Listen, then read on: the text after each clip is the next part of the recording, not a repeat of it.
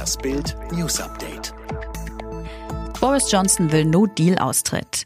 Es sieht nach einer No-Deal-Scheidung aus. Großbritanniens Premierminister Boris Johnson bereitet die Wirtschaft seines Landes auf einen harten Brexit ab dem 1. Januar 2021 vor.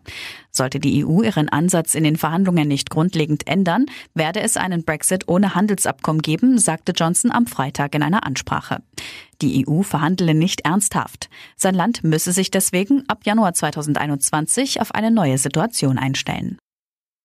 Hamburg verhängt Sperrstunde.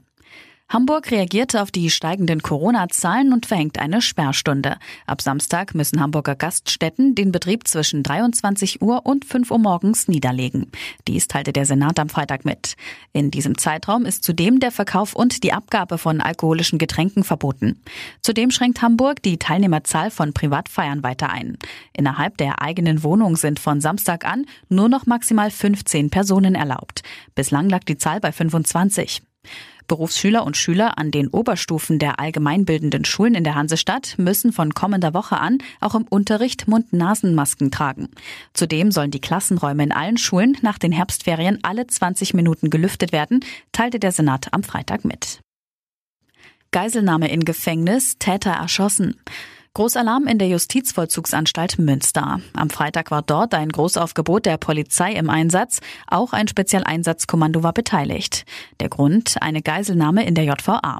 Ein Häftling brachte beim Aufschluss um 6.10 Uhr eine JVA-Auszubildende in seine Gewalt. Er soll die Frau in seiner Zelle mit einer Rasierklinge bedroht und einen Hubschrauber gefordert haben, der ihn aus der JVA ausfliegen sollte. Der Geiselnehmer wurde beim Zugriff erschossen. Der Deutsche saß eine viermonatige Haftstrafe wegen wegen Widerstands gegen Vollstreckungsbeamte ab. Die Frau wurde körperlich kaum verletzt, hat ein paar Schrammen. Laut Justizministerium wird sie jetzt psychologisch betreut, um das Erlebte zu verarbeiten. Gerüst stürzt ein, vier Arbeiter tot. Schweres Unglück im bayerischen Denklingen. Auf einer Baustelle in einem Neubaugebiet stürzte bei Betongießarbeiten ein Gerüst ein und tötete vier Arbeiter. Ein weiterer Mann wurde verletzt. Das jüngste Todesopfer war erst 16 Jahre alt, ein Arbeiter 34 und zwei weitere verstorbene Kollegen 37 Jahre alt. Nach ersten Erkenntnissen der Ermittler hatten gegen 11 Uhr vormittags vier Arbeiter auf einem Gerüst unter der Betondecke gestanden, als diese plötzlich einstürzte und die Männer vom Gerüst mit in die Tiefe riss. Trümmer stürzten auf die Arbeiter. Eines der Opfer galt zunächst als vermisst, konnte mittlerweile aber nur noch tot geborgen werden.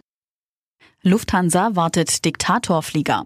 Das Flugzeug des Weißrussland-Herrschers Alexander Lukaschenko soll am Dienstag am Flughafen Fuhlsbüttel in Hamburg gelandet sein. Sinn und Zweck der Reise Wartungsarbeiten durch die Mechaniker der Lufthansa. Aber die Gewerkschaft Verdi ruft dazu auf, die Arbeit zu verweigern. Widerstand aus den eigenen Reihen. Während wir sein Flugzeug warten, lässt Lukaschenko ArbeiterInnen verprügeln, heißt es in einem Flugblatt der Gewerkschaft, das von Vertrauensleuten an die Arbeiter der Lufthansa Technik ausgeteilt wurde.